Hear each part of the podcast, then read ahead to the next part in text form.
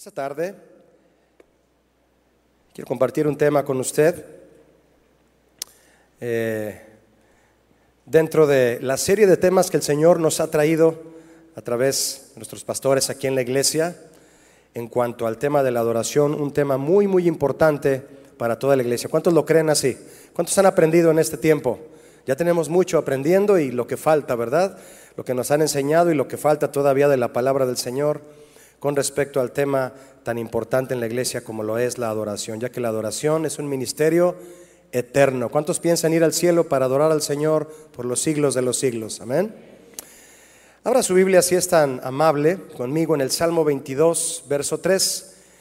Eh, quiero iniciar con el, el versículo 3 de este salmo para el tema de esta tarde.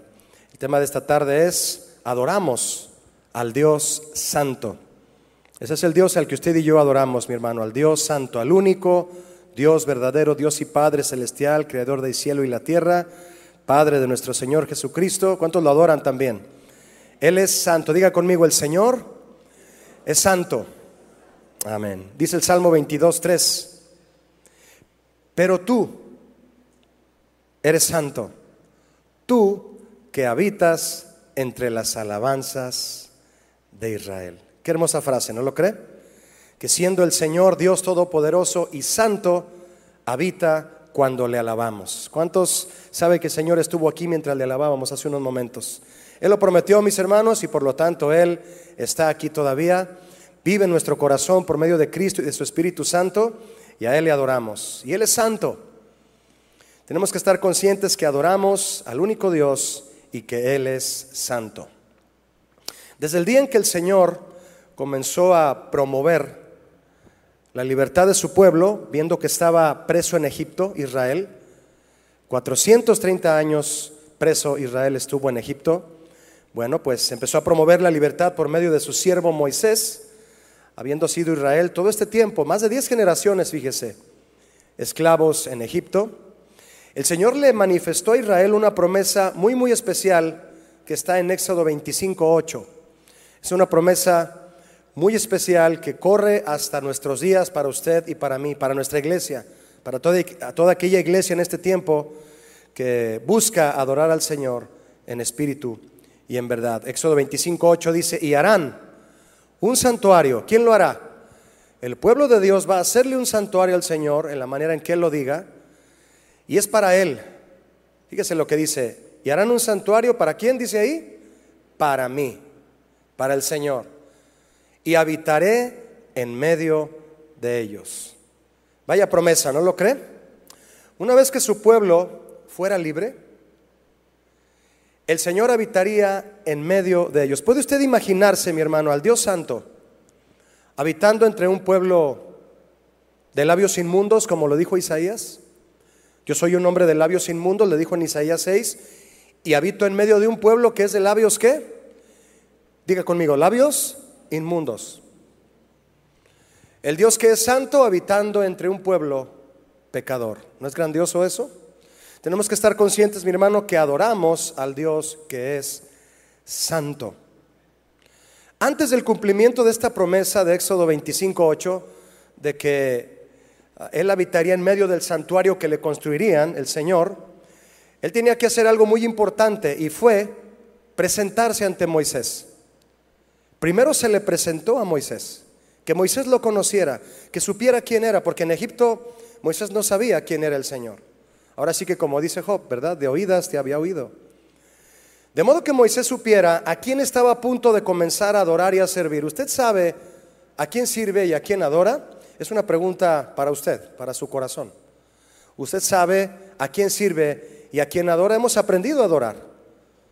Hemos aprendido que la importancia de la adoración bíblica es menester en nuestras vidas como cristianos, mi hermano. Pero es importante que sepamos la esencia del Dios a quien adoramos y que Él es un Dios santo. Dice Éxodo 3.1, si me acompaña Éxodo 3.1, apacentando Moisés, él ya había salido de Egipto y fue a las tierras de, de Madián, se encontró ahí con Jetro, quien después fue su suegro, bueno, aquí ya, ya era su suegro, apacentando Moisés las ovejas de Jetro, su suegro, sacerdote de Madián, llevó las ovejas a través del desierto y llegó hasta Oreb, monte de Dios. Algo importante aquí, mis hermanos. Mire usted qué gran contraste en la vida de Moisés y qué gran lección nos trae a usted y a mí esto, esta comparación.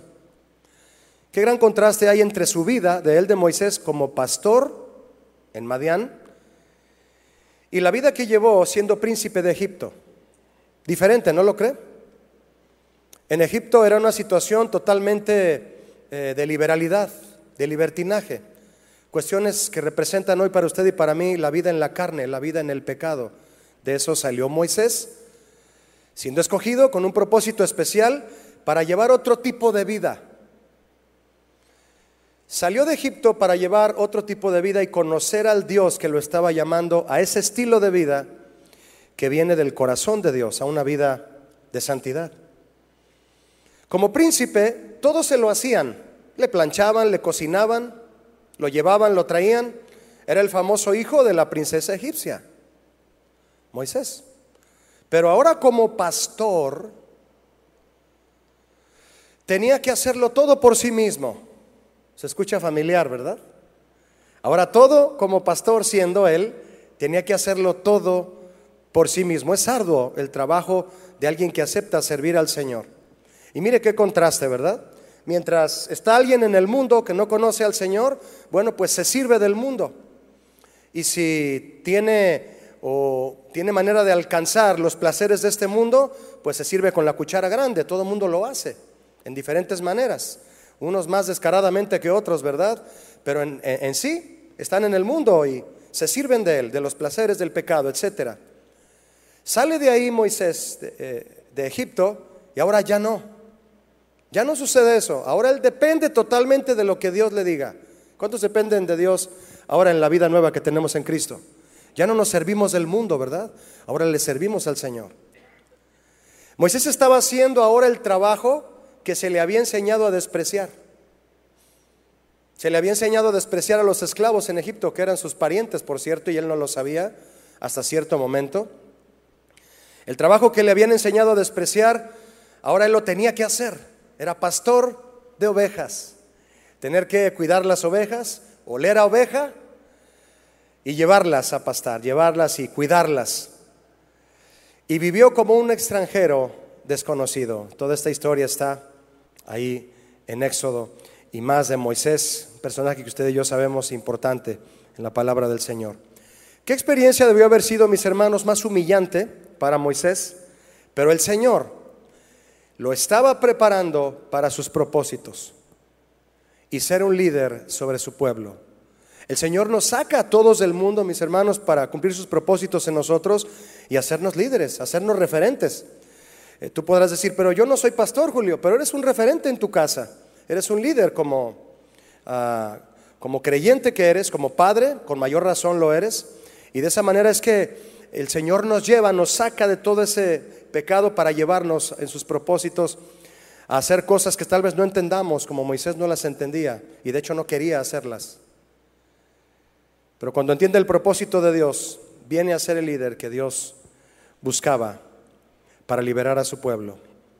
Tenemos una gran tarea que hacer frente a nuestras familias, mis hermanos, frente a nuestros hermanos de la iglesia, en nuestros ministerios, en nuestros hogares, en nuestros empleos, en el trabajo, en tu testimonio en la calle. Tienes una gran labor que hacer dependiendo del Señor para cumplir el propósito que Él te ha encomendado después de haberte sacado de Egipto, de los placeres y del pecado. Al vivir como pastor y nómada, Moisés aprendió las costumbres de la gente eh, que él guiaría. Aprendió de personas que tienen costumbres eh, como las que él sacaría de Egipto cuando él fuera a sacar a su pueblo de allá de la esclavitud. Y aprendió también acerca de la vida en el desierto. Después de haber estado en, pisos de mármol, ahí en los palacios de Egipto, ahora estaba eh, eh, en, en, la tierra tal vez, en el lodo, cuando llovía, en todo eso con sandalias, pero todo eso lo iba llevando a los propósitos de Dios. Así que si hay algo que no te expliques, que no entiendas, pero que sabes que viene del Señor, él va a cumplir sus propósitos en ti. Moisés No podía ver por sí mismo todo lo, todo lo que Dios quería hacer en él, pero Dios lo estaba preparando para liberar a Israel de las garras de Faraón. Mira lo que dice Éxodo 3.2.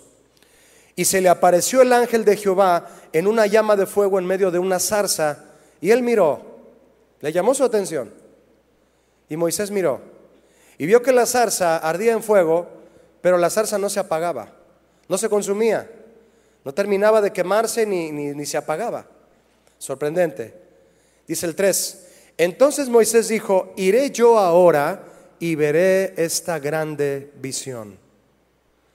Algo que no entiende Moisés, pero llama su atención y sabe que hay algo ahí y quiere descubrirlo.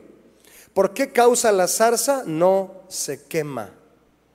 Viendo Jehová que él iba a ver, lo llamó Dios en medio de la zarza. Salió una voz y le dijo, Moisés, Moisés. Y él respondió, ¿qué respondió mi hermano? Heme aquí, lo que todos debemos responder, ¿verdad que sí? Cuando tú respondiste, heme aquí, escuchando esa voz que te, que te decía, salte de eso que estás ahí perdiéndote, ese heme aquí fue tu respuesta. Y aquí estamos por la gracia de Jesús, amén. Lo que atrajo a Moisés ante la zarza fue al principio curiosidad. Muchos vienen a la iglesia por curiosidad, ¿verdad? Ya que obviamente lo que estaba viendo era algo inaudito. Moisés no sabía lo que iba a ocurrir y mucho menos se imaginó que de esa zarza saldría una voz, ¿se imagina? Como de película, ¿no? Que seguramente la voz lo sorprendió tremendamente. Imagínese, oír su nombre que sale de una fogata que no se apaga. ¿Te imaginas? Una pregunta, mis hermanos. ¿Por qué Moisés habrá respondido, heme aquí, a la voz de la zarza? ¿Por qué habrá respondido, heme aquí? Seguramente, y en primer lugar, la voz le impuso. ¿Se imagina cómo debió haber sido esa voz? Le impuso, ¿verdad? Y yo creo que hasta con miedo se hizo para atrás y heme aquí. Y se le debe haber salido así el gallito como a mí, ¿verdad? Heme aquí, Señor. ¿Por qué habrá respondido heme aquí? ¿Porque sabía que era el Señor el que le hablaba? Muy posiblemente. Pero de lo que sí podemos estar seguros es de que la idea que tenía Moisés del Señor cambió por completo y se rindió ante él la idea que tenía del Señor cambió por completo y se rindió ante Él. La santidad de Dios, mi hermano, transformó la curiosidad de Moisés en pasión. Cambió su curiosidad en pasión. ¿Qué necesitamos que suceda para rendirnos por completo al Señor? ¿Qué necesitaría usted? Solo piénselo. Si es que usted sabe que algún área de su vida todavía usted no se la ha entregado a Él. Y Dios le habla a usted de muchas formas. En ese momento Moisés ni se imaginaba lo que estaba a punto de hacer en los próximos meses. Imagínese dejarlo todo ahí en la tierra de Madián, donde muy posible ya estaba, ya estaba a gusto ahí. Ya estaba a gusto, ya estaba tranquilo se había sentido triste de salir del mundo, pero ya había encontrado eh, una manera de, ya se había casado, ya tenía suegro, ya estaba tranquilo estableciéndose. Y el Señor le cambia las cosas, le cambia el, su proceder.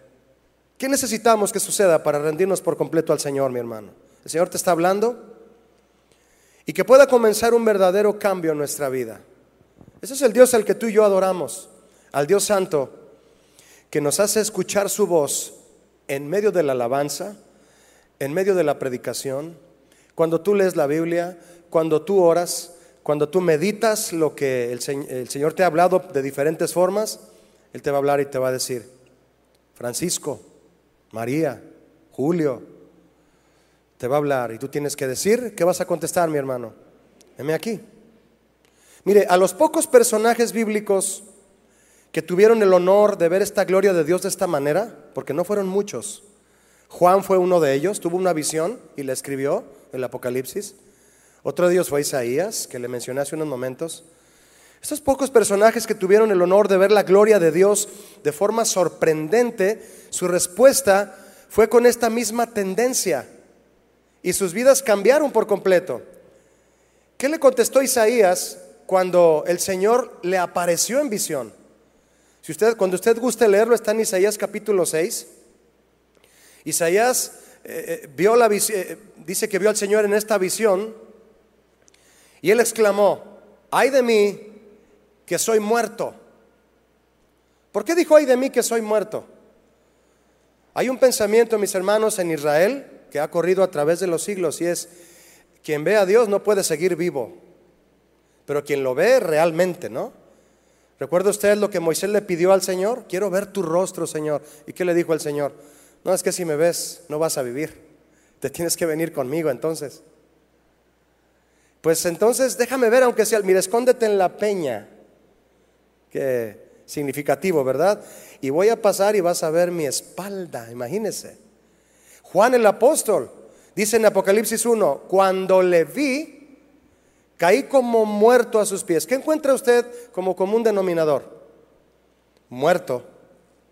Ay de mí que soy, dijo Isaías, muerto. Y Juan, cuando le vi, caí como... ¿Por qué tiene que haber muerte? ¿Por qué la muerte entra aquí? ¿Por qué, mis hermanos? Mire, ellos ya no fueron los mismos. Ni Juan, ni Isaías, ni Moisés. Ninguno de ellos tres, por lo menos estos tres personajes bíblicos. Hay otros también que tuvieron grandes experiencias, como Elías, imagínese, Elías. ¿Sabe usted por qué ya no fueron los mismos? Porque reconocieron que ante la santidad del Señor es, es imprescindible morir. Morir. Nosotros cantamos una canción aquí ah, que dice, quiero morir para vivir. ¿Cuántos la recuerdan? Oh, qué amor, grande amor, ¿verdad? Quiero morir para vivir y compartir de este amor. Porque solo muriendo, mis hermanos, es como realmente vivimos. La vida en Cristo la tomamos cuando morimos a nosotros mismos, a nuestros pecados. Este es no solo un simbolismo, es algo real, ¿verdad? Reconocieron que ante la santidad del Señor era imprescindible morir y estuvieron dispuestos a hacerlo. Era imprescindible que Moisés, Isaías y Juan siguieran siendo los mismos, era imposible, discúlpeme, era imposible que Moisés, Isaías y Juan siguieran siendo los mismos después de haber visto al Señor de la forma en que lo vieron. Y eso es precisamente lo que todo cristiano actual necesita experimentar. Pero ¿cómo lo vamos a hacer? Si tú te metes de verdad, de lleno, mi hermano, eh, con deseo realmente a estudiar la Biblia, a meditarla con tu corazón, a vivirla con todas tus fuerzas, a orar buscando su rostro, a estar pendiente de la voluntad de Dios en todo lo que tú hagas y desees decidir, porque eso es adorarlo. El corazón de la adoración es la obediencia. Si tú estás pendiente de, tener una actitud delante de Él así, de esa manera, entonces tú vas a tener un encuentro personal con Dios ah, de este nivel. Porque Él lo promete. Es por medio de la oración, de la lectura bíblica, de una búsqueda continua de su voluntad que veremos al Señor y haremos morir al viejo hombre cada día para adorarlo realmente como nuevas criaturas, mi hermano. ¿Sabía usted que hay adoradores zombies?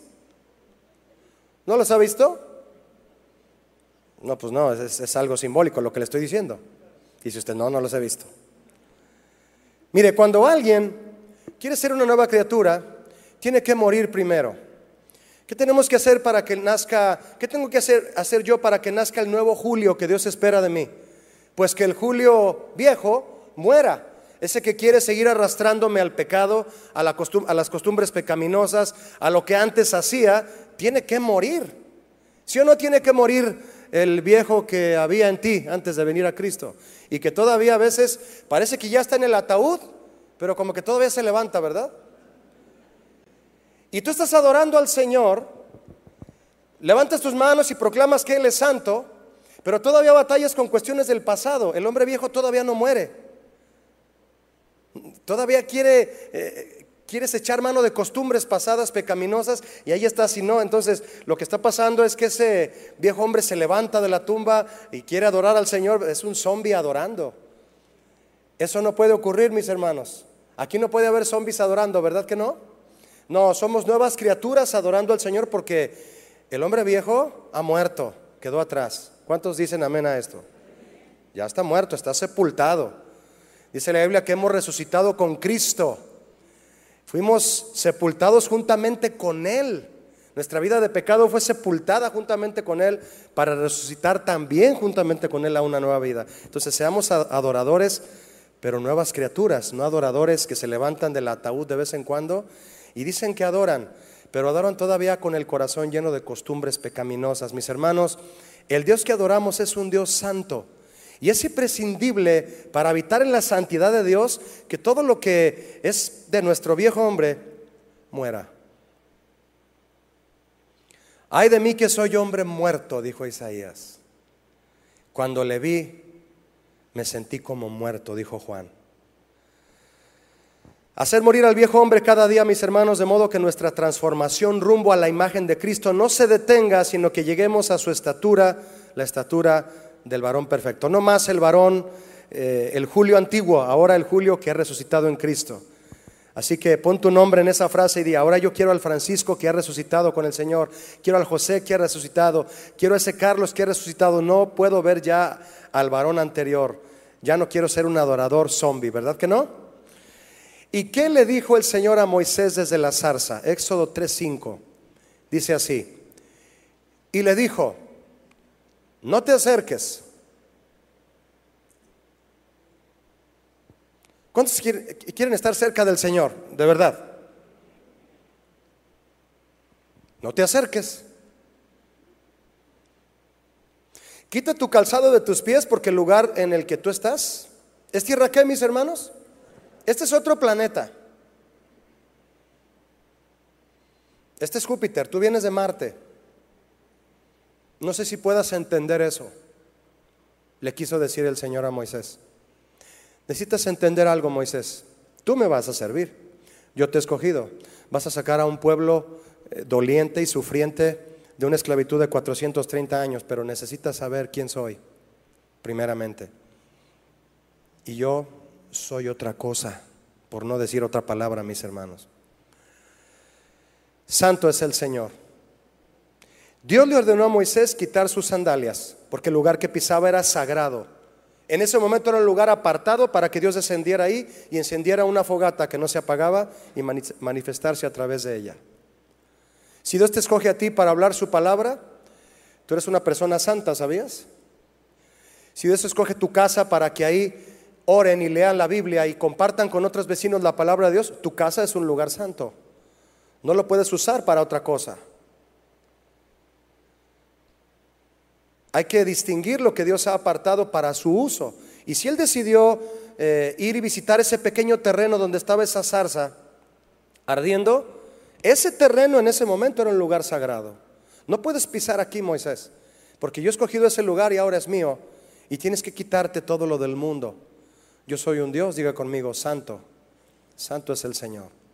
Quitarse el calzado, mis hermanos, era un acto de reverencia que comunicaba la propia indignidad ante Dios, lo cual nos dice que era un acto de reconocimiento de la santidad de Dios en contraste con la condición humana. El Señor usó ese protocolo cultural para hacerle ver a Moisés cosas más importantes que el simple hecho de quitarse las sandalias. No era simplemente el protocolo, porque Moisés ya sabía que en situaciones de cultura, eh, aún en Madián, y en Israel también, en medio del pueblo, aunque era preso en Egipto, tenían la costumbre de quitar las sandalias al entrar a una casa, por ejemplo, en ciertos momentos, en ciertos instantes, para demostrar que el lugar que estaban pisando era especial, era apartado para un propósito y no podía ser contaminado. Quita tu calzado de tus pies, porque el lugar, el lugar en que tú estás, tierra santa es. Esta declaración solamente, solemne, perdóneme, del Señor, indica que el hombre no debe acercarse a la zona de su santidad sin purificarse. El hombre no puede acercarse a la zona de la santidad de Dios sin purificarse. Para los antiguos hebreos, lo característico de la, de la divinidad era la santidad. ¿En qué pensaban ellos primero cuando pensaban en Dios, mis hermanos? lo primero que les viene a la mente a los hebreos es santidad. No es provisión. Muchos cuando piensan en Dios, lo primero que viene a su mente es mi proveedor. Está bien, pero si lo ves así, primeramente, creo que hay una pequeña necesidad de ordenar ahí los pensamientos. Piensas en Dios y piensas en tu proveedor. déjalo un poquito más abajo de la lista. Piensas en Dios y piensas en mi sanador. También déjalo un poquito más abajo de la lista. Los hebreos cuando pensaban en el Señor pensaban en santidad. Santidad. Los sacerdotes para entrar a la presencia de Dios se colocaban por orden del Señor una tiara, una lámina en la frente que decía santidad a Jehová. Para, para, ellos entonces, para los hebreos, lo característico del Señor era la santidad, como para los griegos era la inmortalidad. La idea de santidad en el Antiguo Testamento implica pureza, separación y trascendencia. El Señor Dios de Israel habita en una zona inaccesible, mis hermanos. Así lo dice el apóstol Pablo también. De hecho, lo hemos cantado aquí. Habitas en luz inaccesible.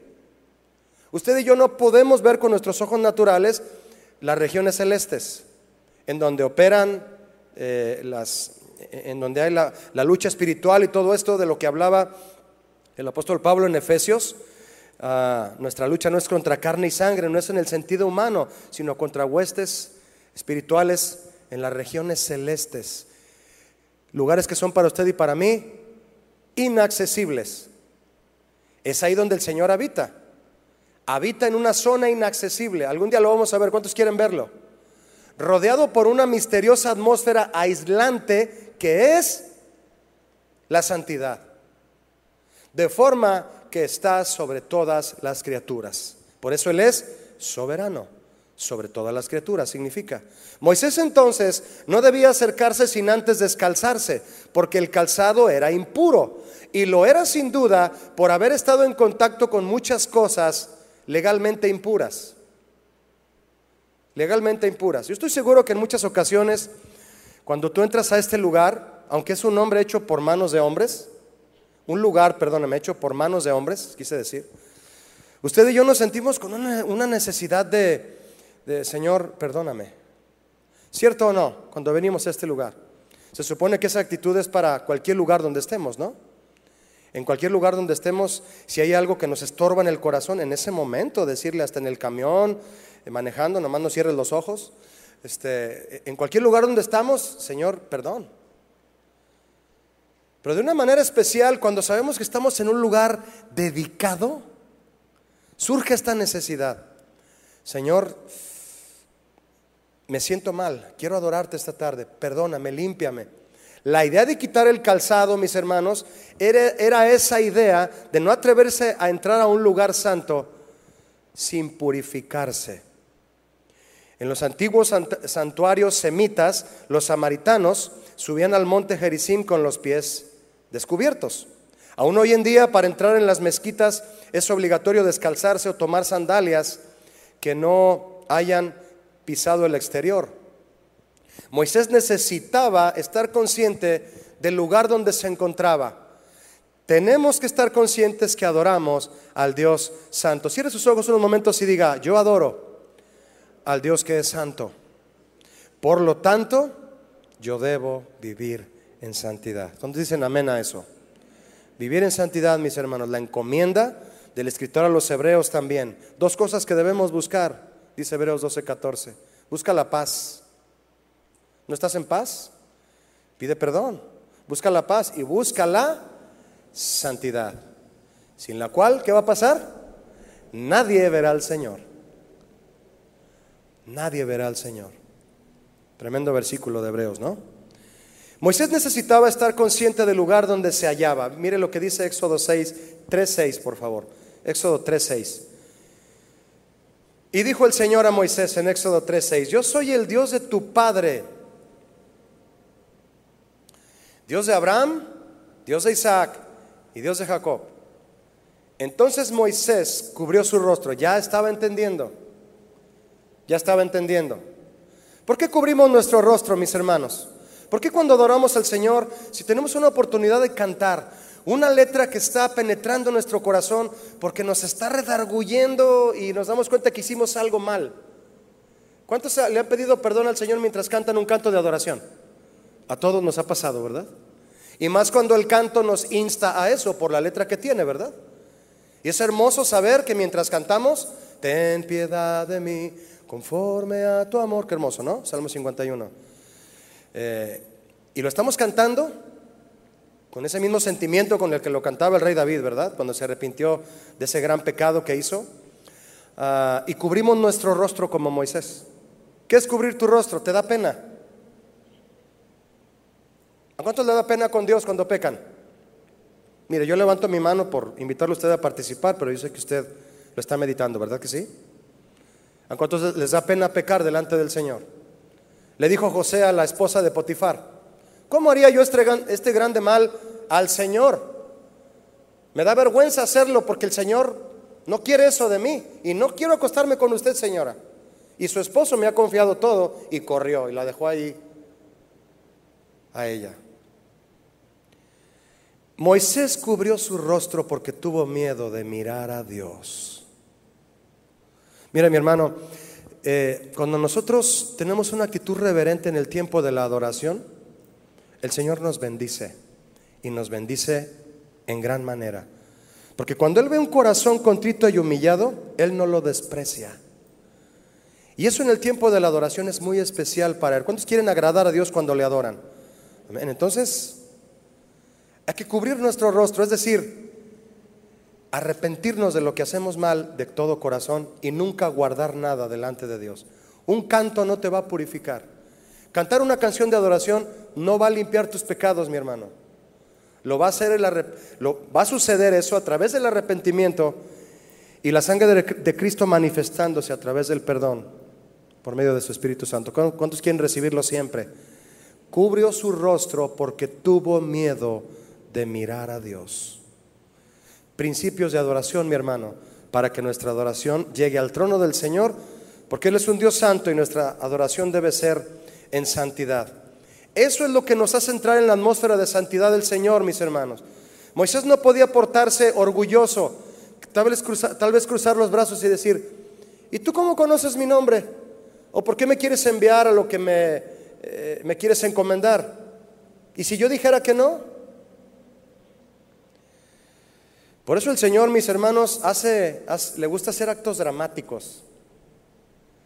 Para que de inmediato sepamos que es Él y nos rindamos. ¿Cuántos le dan gracias a Él por eso? Así que al ver la zarza ardiendo dijo, esto no es normal. Y cuando se dio cuenta que era el Señor, le dio vergüenza y cubrió su rostro. Moisés, ante la orden del Señor, cubrió su rostro, pues tenía temor de mirar al Señor. En la mentalidad israelita, hallarse ante la santidad de Dios manifestada de manera tan sensible era correr peligro de muerte, mis hermanos. Correr, lo que le dije hace unos momentos. Pues según la conocida expresión popular hebrea, dice, nadie puede ver a Dios sin morir. No podemos ser los mismos después de haber adorado al Señor, no solo en este lugar, en tu casa, como nos enseñaba el pastor Arce hace una semana, adora a Dios en tu casa. Hermosa predicación, ¿no?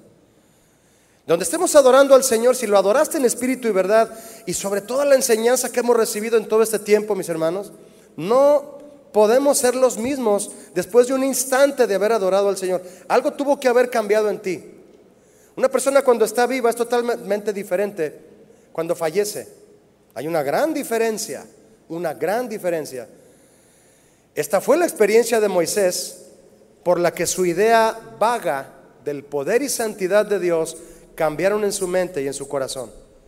Si alguna vez Moisés se imaginó al Señor de alguna forma, ahí se dio cuenta frente a la zarza de que no había visto nada, nada, nada. Así como a Moisés, hoy a nosotros el Señor nos confronta diciéndonos, ¿te quieres acercar a mí? A Moisés le dijo, no te acerques. ¿Te quieres acercar a mí, Moisés? Sí, Señor, diríamos. Si el Señor me preguntara eso a mí, mi hermano, yo le diría, al igual que usted, estoy seguro, ¿te quieres acercar a mí? Yo le diría, por supuesto, Señor, por supuesto que me quiero acercar a ti, como aquellos niños que corrían hacia Jesús, ¿verdad? Y los discípulos, no lo molesten, no lo molesten. Y Jesús volteó y les dijo, dejen que los niños se acerquen a mí y no se los impidan, porque de ellos es el reino de los... Y así con ese corazón infantil e inocente, cuando buscamos acercarnos al Señor, Él, Él nos lo permite. Él nos permite acercarnos a Él, mi hermano. Si Él te preguntara, ¿te quieres acercar a mí? Estoy seguro que tú le responderías, claro que me quiero acercar, Señor. ¿Y ya sabes quién soy yo para que te acerques a mí? Diría el Señor. Soy el Dios Santo. ¿Cuántos adoran al Dios Santo esta tarde? Debemos pedirle al Señor que nos, dé, una visión como Isaías, ¿verdad? ¿Qué tal si Él te la diera? Y que en una noche de un sueño, a alguna forma en que Dios se manifestara a ti, hasta en una palabra poderosa en la Biblia, tú te dieras cuenta que Él te está hablando y tú le dijeras, Señor, me estás hablando, y tu perspectiva hacia el Señor cambiara de una vez por todas, si no ha cambiado. Si sientes que vas en un aburrimiento hacia abajo y tu vida no está teniendo sentido aunque te consideras cristiano. Y vienes a la iglesia y cantamos y adoramos y escuchas la predicación, pero no hay una emoción en ti de que sientas que realmente lo estás conociendo más a Él. Espero que la tengas, mi hermano, y que cada día haya una emoción en ti al levantarte y al acostarte, decirle, Señor, cuánto te necesito, cuánto amo, manifiéstate a mí, dime qué hacer en esta decisión, dime qué hacer aquí, dime qué hacer acá. Y esa relación con Él te mantenga en un fuego ardiendo, mi hermano, como esa zarza que no se apaga y que sea la santidad de Dios en tu vida. ¿Cuántos desean eso? Hasta, hasta aquel día de la zarza, Moisés y su pueblo aún no eran libres en Egipto. Fíjese, no eran libres. Eso llegaría después. Pero era muy importante que antes de recibir su libertad, Moisés conociera la santidad de Dios. ¿Usted cree que Moisés hubiera ido con la misma idea a rescatar a Israel de Egipto, a presentarse ante Faraón? ¿Hubiera ido con la misma idea si no hubiera tenido una visión frente a la zarza? ¿Qué opina usted? Moisés tuvo que ser transformado. De hecho, las ocasiones en que él bajaba del monte después de ver al Señor, bajaba con su rostro resplandeciente. ¿Usted lo ha leído cuando él bajaba resplandeciente? Y el apóstol Pablo de que esa era una gloria temporal. Ahora Cristo cuando vive en tu corazón y en el mío es una gloria permanente. No te han dicho en el trabajo, oye, tú tienes algo diferente. Pues es que estás en el, estuviste en el monte con Dios. Estuviste orando, estuviste buscándolo, fuiste a la iglesia, te esfuerzas por vivir para Él, tu rostro tiene que brillar. El rostro de Moisés no hubiera sido el mismo ante Faraón si no hubiera tenido esa visión con la zarza ardiente, la zarza que no se consumía. Tuvo que encontrarse primero con el Dios Santo para ir a Faraón con autoridad con la autoridad del Dios Santo. ¿Tú quieres vivir una vida emocionante en Cristo? ¿Y a qué me refiero con emocionante, mis hermanos? Que realmente tú experimentes cada día que el Señor te habla, te dirige, te ministra, te guía lo que debes de hacer, te dice qué negocio, a todo, en todo sientes que Él te guía. Su espíritu está ahí, tu rostro brilla a diario y tú te presentas en cada situación a diario con valentía, con autoridad del Señor. ¿Me estoy explicando, mis hermanos? Moisés pudo ir delante de Faraón con una autoridad poderosa. Imagínense, y ya lo conocía el Faraón. Yo creo que lo ha de haber visto y le he dicho, como lo hemos visto en ciertas películas, ¿verdad? ¿Eres Moisés? Sí, pero ahora vengo en nombre del Dios del universo a que dejes libre a mi pueblo. ¿Se imagina? Hasta que conociera la santidad de Dios, podía tener la autoridad y la gracia para ir y hacer la obra que Dios le, encomendó, le encomendó. Si quieres lograr los propósitos de Dios en tu vida, mi hermano, no solo, de que, no solo que le adoremos aquí en la iglesia, sino de que al salir del tiempo de la adoración y haber escuchado la palabra, vayamos firmes caminando a lo que Él quiere que hagamos, porque lo conocemos cada día más. Moisés no solo sería el responsable de la libertad de su pueblo, fíjese, sino que sería responsable también y principalmente de transmitir a su pueblo la importancia de la santidad de Dios. Moisés batalló, mis hermanos, batalló para que Israel entendiera quién es el Dios que los había sacado de Egipto. Todavía los sacó de Egipto y se ponen a adorar un becerro al siguiente día. Y le dicen al becerro, tú nos sacaste de la tierra de Egipto, a ti te vamos a adorar. Y empezaron a danzar alrededor de un becerro de oro. ¿Usted cree que el pueblo de Israel conocía al Dios Santo? No lo conocían. Si no conocemos la santidad de Dios, mis hermanos, y el grado en el que Él se, eh, eh, en la atmósfera en la que Él vive y quién es Él, su esencia, su santidad para con nosotros, si no, si no, lo, no nos interesamos por eso, vamos a terminar adorando ídolos, adorándonos a nosotros mismos. Imagínense. Díganme por favor de qué sirve pregonar libertad si no se pregona santidad. El pueblo en muchas ocasiones en las que Moisés le decía, el Señor es santo, adorémoslo a Él. Cuando Coré se reveló, en números 16 usted lo puede leer, Coré se reveló y le dijo, tú no eres el único que puede estar guiando al pueblo, Moisés, hay muchos con capacidad y tú no tienes toda la capacidad. Y se juntaron otros 300 con él. Y fue y le dijo, ¿por qué tienes que haber sido tú el escogido? Y Moisés se postró en tierra a adorar al Señor, a pedir dirección. Y cuando se puso de pie le dijo a Coré, mira Coré, pon tu incienso. Es decir, ponte a orar. No estés nada más hablando por hablar. Pon tu incienso y mañana el Señor nos dirá quién es suyo, quién es santo. Y hará que se acerque a él. Números 16, 5. El Señor nos dirá quién es suyo, quién es santo y hará que se acerque a Él. Si no, si no tenemos una noción, mis hermanos, clara bíblicamente del Señor al que adoramos en su santidad, la libertad que podamos pregonar o desear tener se va a convertir en un libertinaje. ¿De qué sirve pregonar libertad? ¿De qué serviría sacar al pueblo de Israel si Moisés como cabeza del pueblo no conoce a la santidad de Dios? ¿De qué sirve la libertad sin santidad? se convierte en libertinaje. ¿A dónde va a parar un pueblo o una iglesia que se proclama libre pero sin vivir en santidad? ¿Tú puedes proclamarte libre? Yo no tengo problemas, Julio. Yo me siento bien. No hago cosas tan malas, ya creo que me porto mejor que antes. Bueno, es una perspectiva tuya. El rey David decía, Señor, examíname porque yo en mi integridad he andado. Pero le dijo, examíname no me vaya a estar equivocando creyendo que estoy bien, Señor, y estoy muy mal. Si Moisés no hubiera conocido primero la santidad de Dios, hubiera sido un líder pésimo, un falso engañador que al sacar a Israel de Egipto, él mismo les hubiera hecho el becerro.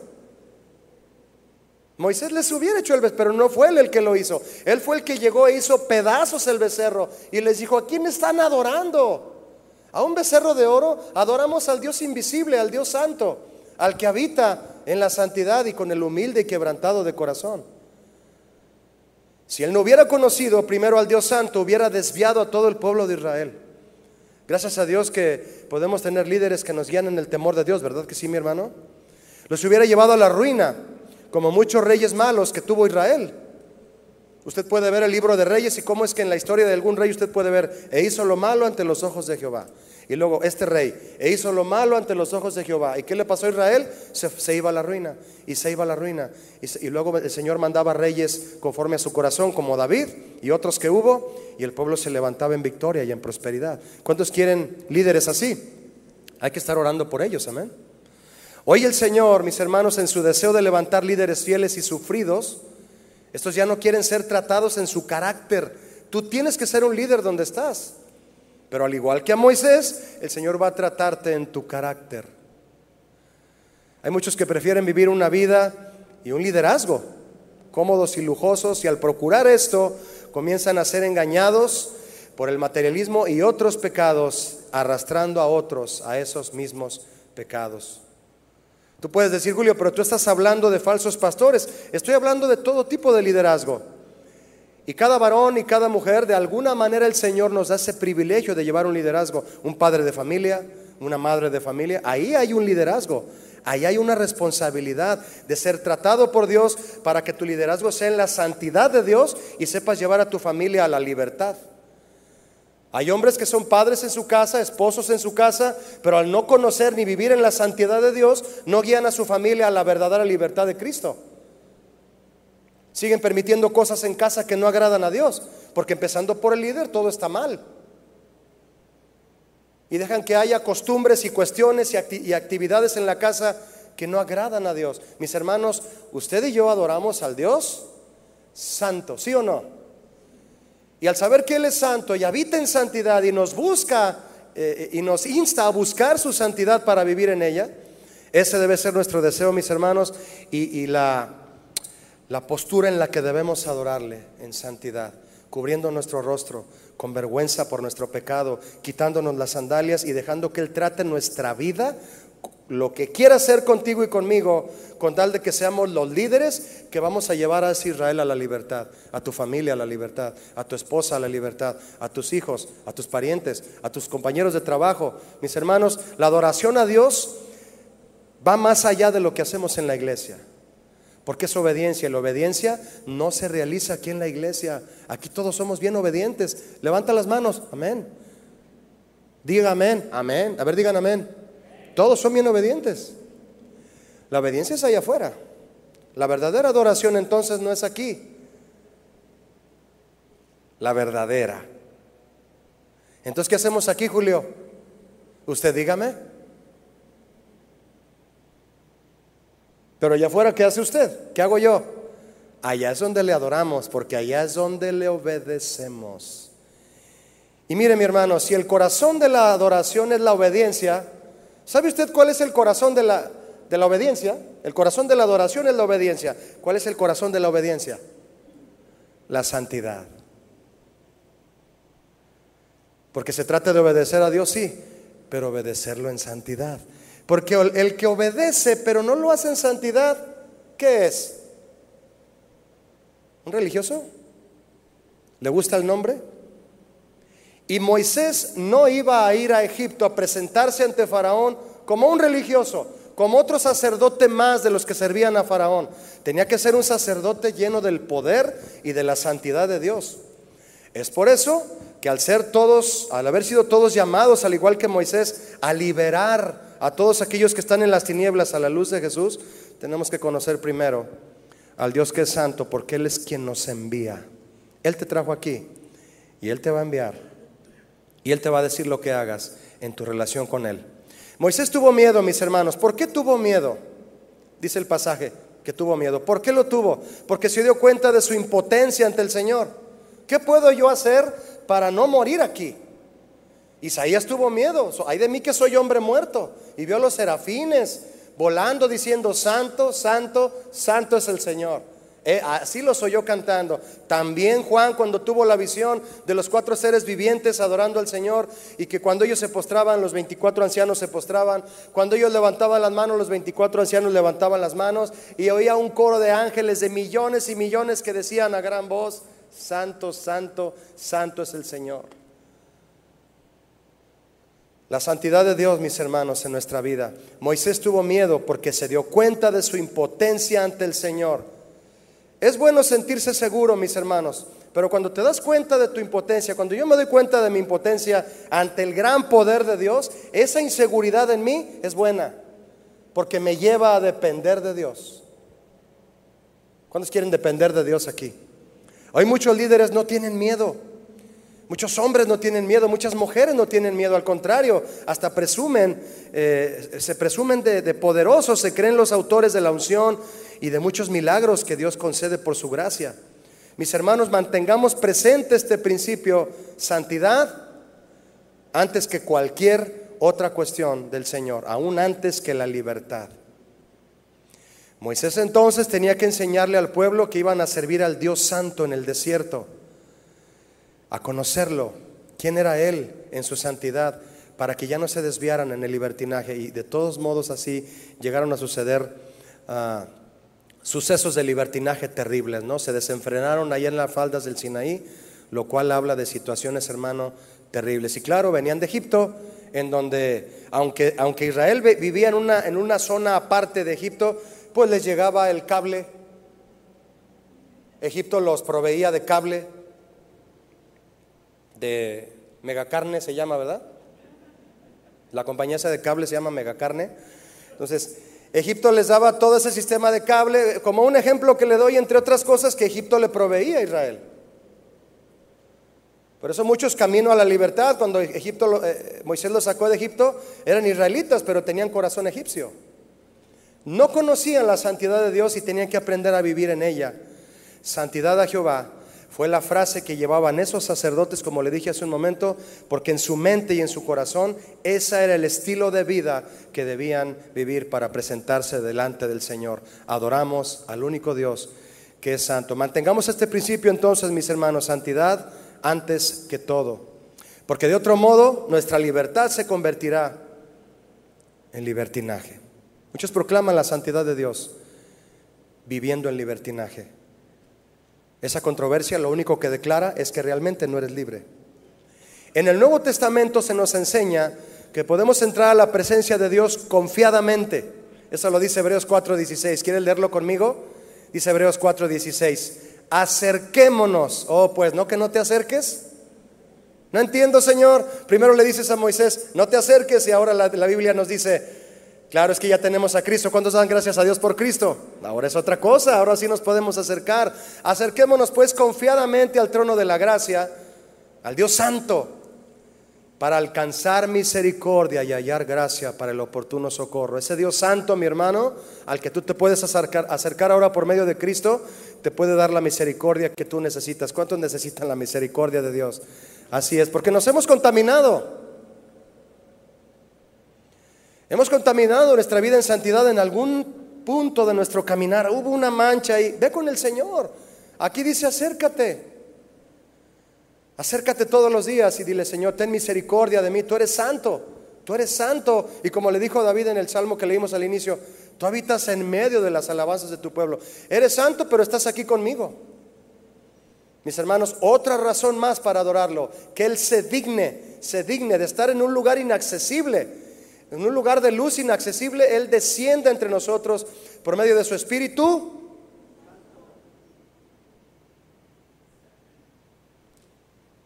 Su Espíritu Santo. Habitar entre nosotros y llenar este lugar de su hermosa santidad. En la hermosura de su santidad le adoramos. ¿Verdad que sí? Cada vez tú y yo vamos a ir conociendo más y más por medio de la palabra y de nuestros pastores lo que es adorar al Señor de manera más profunda, mi hermanos, para que el día que venga Cristo y nos vayamos con Él, lo adoremos totalmente renovados. ¿Cuántos quieren hacer eso? Que tu mentalidad vaya siendo transformada para entender la gracia que Dios ha derramado sobre ti, sobre mí, mi hermano, para que nos acerquemos con confianza a Él. Note usted entonces el contraste para ir al final. A Moisés le dijo, no te acerques. Y el escritor a los hebreos dice, acerquémonos.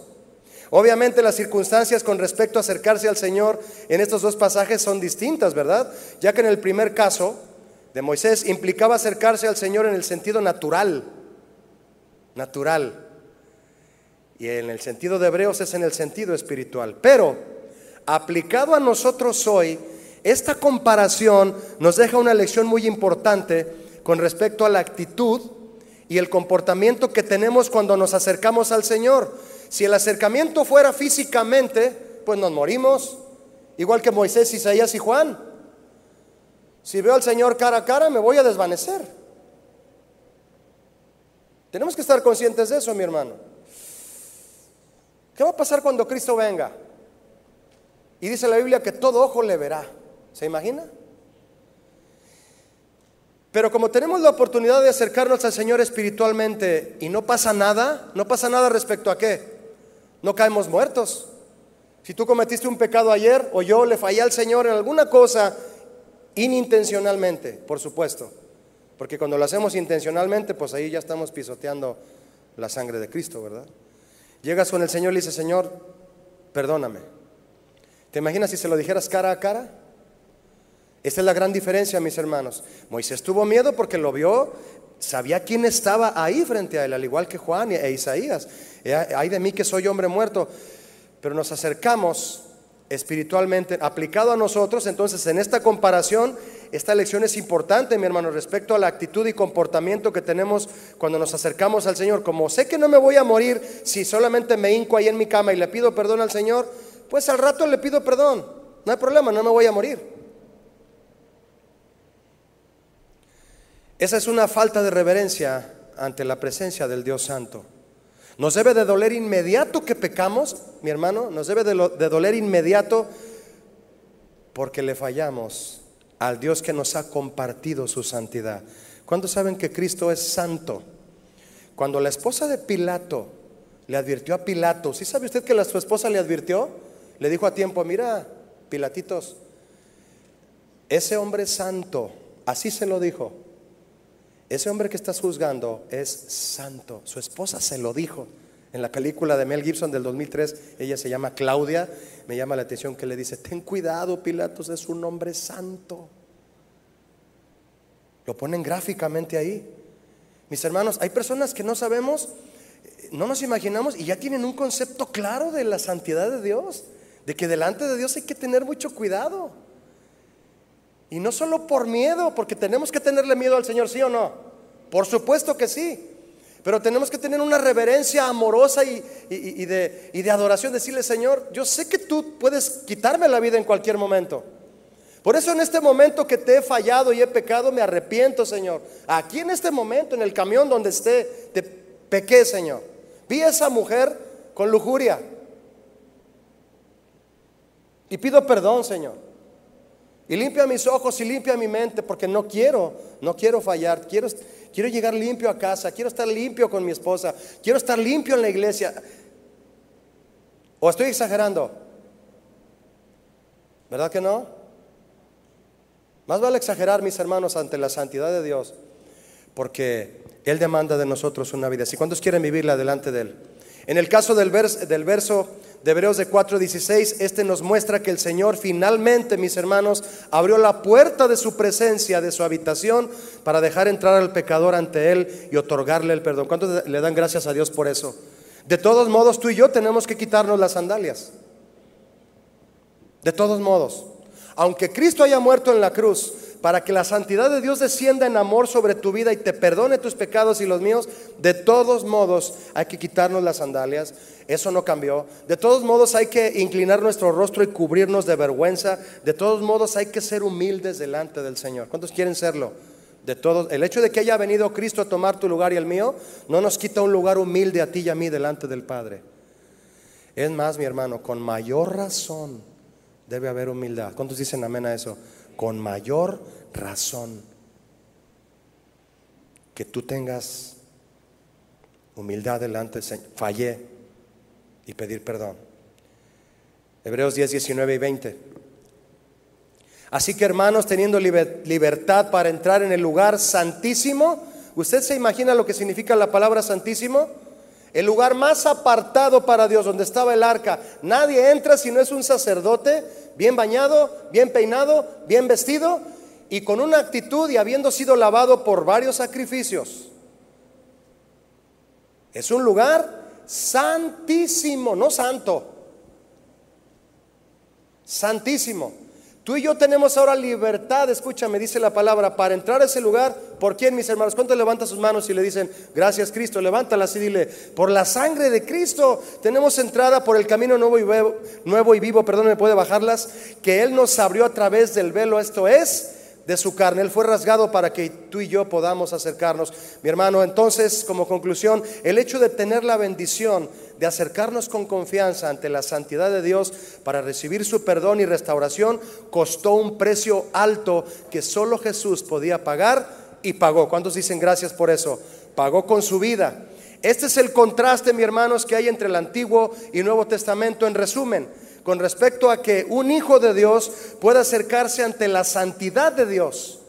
El sacrificio de Jesús hizo que la entrada ante la santidad de Dios fuera fácil. Jesús nos facilitó la entrada, Él nos pagó el boleto al lugar santísimo. Entonces, mis hermanos, la pregunta aquí es, ¿lo valoramos debidamente? Sabemos que lo hizo. La gran pregunta es, ¿lo valoramos debidamente? Sabemos que estamos adorando al Dios que su esencia es la santidad, que habita en santidad y que aún así viene y habita en medio de las alabanzas de su pueblo.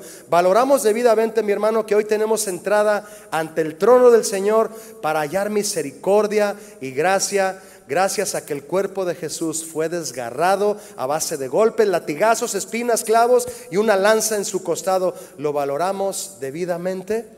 Quiero invitarte a que tú y yo oremos esta tarde poniéndonos de pie para dar gracias al Señor. Ponte de pie conmigo y yo quiero invitarles a que oremos inclinando nuestro rostro. Padre, esta tarde, inclina tu rostro y por unos momentos dile, Señor, yo sé que tú eres santo. ¿Cuántos pueden decirlo en voz alta, levantando sus manos, diciéndole, Señor, yo sé que tú eres santo? Así te decía el rey David cantando, Señor pero tú eres santo, tú habitas en medio de las alabanzas de Israel. ¿Y cuántos pueden adorarlo diciéndole gracias Señor? Porque aunque estás allá en luz, inaccesible, tú me has regalado la entrada a tu presencia, Señor. A Moisés le dijiste, a Moisés le dijiste, no te acerques, no te acerques, Señor. Pero a mí me has dicho, acércate con confianza. ¿Cuántos se acercan hoy con confianza? Así que levanta tus manos y dile, Señor, acerco con confianza esta tarde delante de ti. Quiero adorarte, Señor, levantando mis manos, levantando mi voz, porque yo sé, Señor, ahora más, lo sé aún más, a quién estoy adorando. Yo exalto, yo adoro al Dios que es santo, al Dios que vive en santidad. Te adoro Jesús. Gracias porque siendo santo, siendo puro, sin merecerlo, sin tener por qué, diste tu vida, diste tu cuerpo, diste todo por mí, Señor. Y hoy te exalto esta tarde, levantando mis manos y mi corazón. Todos cantemos al Señor y vamos a decirle, Señor, tú eres santo. Es quien adorarle esta tarde. ¿Quién es como tú, Señor? No hay nadie como tú.